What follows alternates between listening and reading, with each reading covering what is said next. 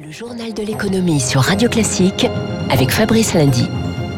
Ah oui, une annonce symbolique qui va apporter de l'air frais à tout point de vue.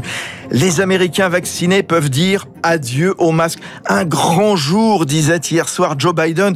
Ça concerne aujourd'hui un tiers de la population. On voit la machine qui se remet en marche. Amazon, qui va recruter 75 000 personnes supplémentaires aux États-Unis et au Canada, avec à la clé un taux horaire de 17 dollars plus de deux fois le SMIC hein, là-bas, et même une prime de 100 dollars pour les vacciner. Une façon de séduire alors que les entreprises américaines ont du mal à attirer des employés. La guerre des salaires a-t-elle démarré, Eric Mauban? Mais oui, Fabrice, il est vrai que la main-d'œuvre se fait rare. cela a trois raisons. D'abord, eh bien, tous les Américains ne sont pas encore vaccinés. Ensuite, certains ne peuvent pas encore retourner au travail en raison notamment de difficultés pour faire garder les enfants. Enfin, les aides financières accordées aux personnes sans travail sont telles qu'elles n'incitent pas forcément au retour à l'emploi. Dans certains États, le coup de pouce dépasse les 800 dollars par mois. Dans ces conditions, il peut être tentant d'attendre un peu en espérant décrocher un meilleur emploi. Tout cela n'est que temporaire. Le retour à la normale se fera progressivement. En attendant, embaucher devient, c'est vrai, compliqué, surtout dans des secteurs qui rémunèrent euh, le moins, comme la restauration. Ainsi, le mois dernier, 266 000 créations nettes de postes non agricoles ont été créées. C'est beaucoup moins que les 900 000 auxquels les économistes s'attendaient. Une situation qui divise la classe politique américaine. Les républicains dénoncent une politique socialiste qui plombe les comptes publics. Les démocrates se montrent plus prudents, préférant se montrer plus généreux afin d'éviter une dégradation du climat social. Dès juin ou juillet, 11 États vont réduire, voire supprimer les aides financières. Cela devrait concerner près de 600 000 personnes qui, là, eh bien, reviendront sur le marché du travail. Merci Eric. Euh, McDo, Amazon, dans le transport aussi, les constructeurs aériens veulent croire au retour du ciel bleu. Ainsi Airbus ne veut pas perdre de temps. Une nouvelle chaîne d'assemblage dernier cri va voir le jour à Toulouse pour accélérer la cadence de production de la famille des A320. Et c'est logique, nous dit Arnaud Aimé, spécialiste des transports au sein du cabinet de conseil SIA Partners. La décision d'Airbus, elle est logique puisque le transport aérien se prépare à reprendre. Les compagnies aériennes imaginent une reprise du trafic cet été en Europe. On voit déjà aux États-Unis que le trafic domestique a atteint 90% de la normale. En Chine, ça a même dépassé 100% du trafic d'avant-crise.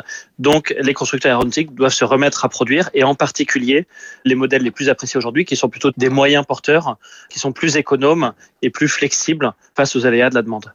Donc, Airbus, euh, en installant cette chaîne de production à Toulouse, augmente ses capacités. Elle pouvait déjà produire notamment euh, aux États-Unis. Maintenant, elle peut produire aussi à Toulouse en remplacement notamment des A380 qui étaient jusqu'à présent produits dans cet atelier. Et un secteur qui va profiter de la reprise progressive du tourisme, pas partout encore. En tout cas, la Grèce, elle s'ouvre à partir d'aujourd'hui de nouveau aux étrangers. Pas de quarantaine à l'arrivée, un simple test PCR négatif ou une vaccination de moins de deux semaines. Euh, de quoi donner du baume au cœur aux professionnels du tourisme, telle cette agence de voyage installée à Athènes. C'est un vrai soulagement. Nous avons observé une hausse importante des demandes depuis 15 jours. Jusque-là, nous n'avions pratiquement aucune demande. On essaye de vacciner au maximum les îles pour qu'elles deviennent des îles Covid-free. Voilà cette professionnelle jointe par Éric Cuoche. En France, euh, réouverture progressive, magasin, terrasse, salle de spectacle, mercredi avant la suite, euh, début juin. En attendant, eh bien, l'État, comme il le fait depuis un an, indemnise largement les entreprises lésées, sauf que les aides d'urgence pourraient se tarir. Il faut donc réalimenter le fonds de solidarité à hauteur d'un petit peu plus de 7 milliards en prenant où ça Dans les crédits destinés aux prises de participation de l'État. Une manœuvre qui creuse un petit peu plus le déficit et ça mérite une explication. François Ecal, président de FIPECO, expert en finances publiques. Le gouvernement a besoin très rapidement de crédits pour le fonds de solidarité. Donc, normalement, il devrait passer devant le Parlement et demander une loi de finances rectificative au Parlement pour avoir ces crédits supplémentaires parce qu'un gouvernement ne peut pas dépenser plus que ce que le Parlement a voté. Comme ça prend beaucoup de temps et qu'on ne peut pas faire des lois de finances rectificatives toute l'année, eh bien, il y a une procédure qui permet de faire une avance, s'appelle un décret d'avance, à condition de euh, réduire les crédits ailleurs euh, pour que l'ensemble soit équilibré.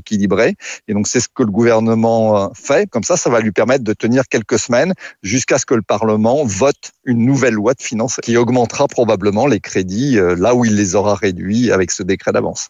Voilà, François Ecal, président de FIPECO, interrogé par Éric Mauban, et ce sont les échos qui ont révélé en quelque sorte ce, ce tour de passe-passe. On y reviendra avec François Vidal tout à l'heure à 7h15 sur Radio Classique.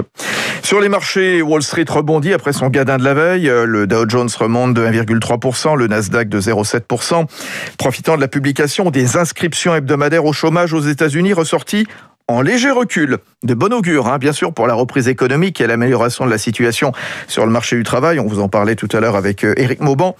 Marché rassuré aussi après les propos du vice-président de la Fed qui n'envisage pas que l'inflation dure sur le long terme. À, Paris, légère hausse de 0,1% pour le CAC 40, 6288. Et sur les marchés pétroliers, les prix ont fortement reculé, notamment après le redémarrage sur la côte est de l'oléoduc de Colonial Pipeline, touché le week-end dernier par une cyberattaque. Et à ce sujet, Joe Biden, qui pense que les auteurs vivent en Russie, souhaite aborder la question de la cybercriminalité avec Vladimir Poutine lors d'un prochain sommet dont la date n'est pas encore fixée. Il est 7h moins le quart sur Radio Classique. Jour dans le dossier Veolia-Suez, les deux géants de l'eau et des déchets doivent enfin sceller aujourd'hui l'accord qui verra le premier mettre la main sur une bonne part du second, euh, réduit pour l'essentiel à ses activités françaises. Après des mois de bataille financière, politique, médiatique, le traité final doit, bah, normalement, sans surprise, hein, sauf surprise, être approuvé par les conseils d'administration des deux groupes. La prochaine étape ensuite, c'est qui mettra la main sur le reste de Suez, le nouveau Suez. Les fonds français Meridiam et américains JP, euh, qui ont présenté mardi leurs offres, doivent reprendre 40% chacun et la Caisse des dépôts les 20% restants.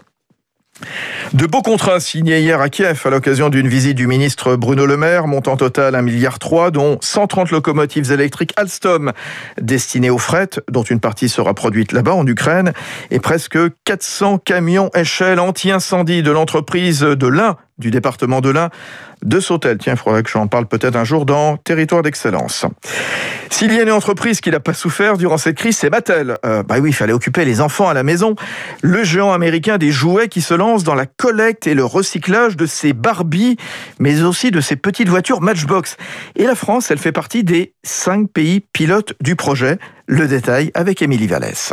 Si vous voulez donner une seconde vie à votre Barbie ou à vos petites voitures oubliées dans un tiroir ou un grenier, rien de plus simple, il vous suffit de vous inscrire sur le site internet du fabricant Mattel et d'imprimer gratuitement une étiquette d'expédition. Cela vous permettra d'envoyer par colis postal vos jouets cassés, abîmés ou tout simplement si vous voulez vous en séparer et c'est vertueux car ils seront ensuite triés, puis les matériaux seront recyclés, et notamment le plastique qui compose pour l'essentiel les Barbies et ces petites voitures. Ce plastique, une fois transformé en granulé, pourra être réutilisé dans la fabrication d'autres objets Outre-Atlantique, il servira même à produire de nouveaux jouets et d'autres marques devraient suivre car la collecte des vieux jouets sera obligatoire en France pour les fabricants et les enseignes à partir du 1er janvier prochain dans le cadre de la loi sur l'économie circulaire.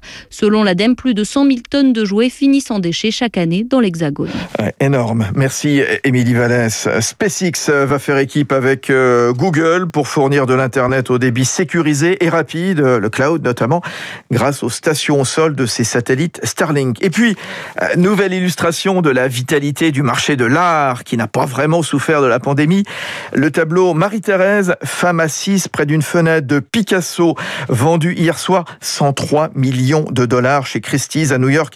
La bataille, elle a duré presque 20 minutes entre collectionneurs et c'est la première fois depuis deux ans qu'une œuvre franchit ainsi les 100 millions de dollars. 6h48 sur Radio.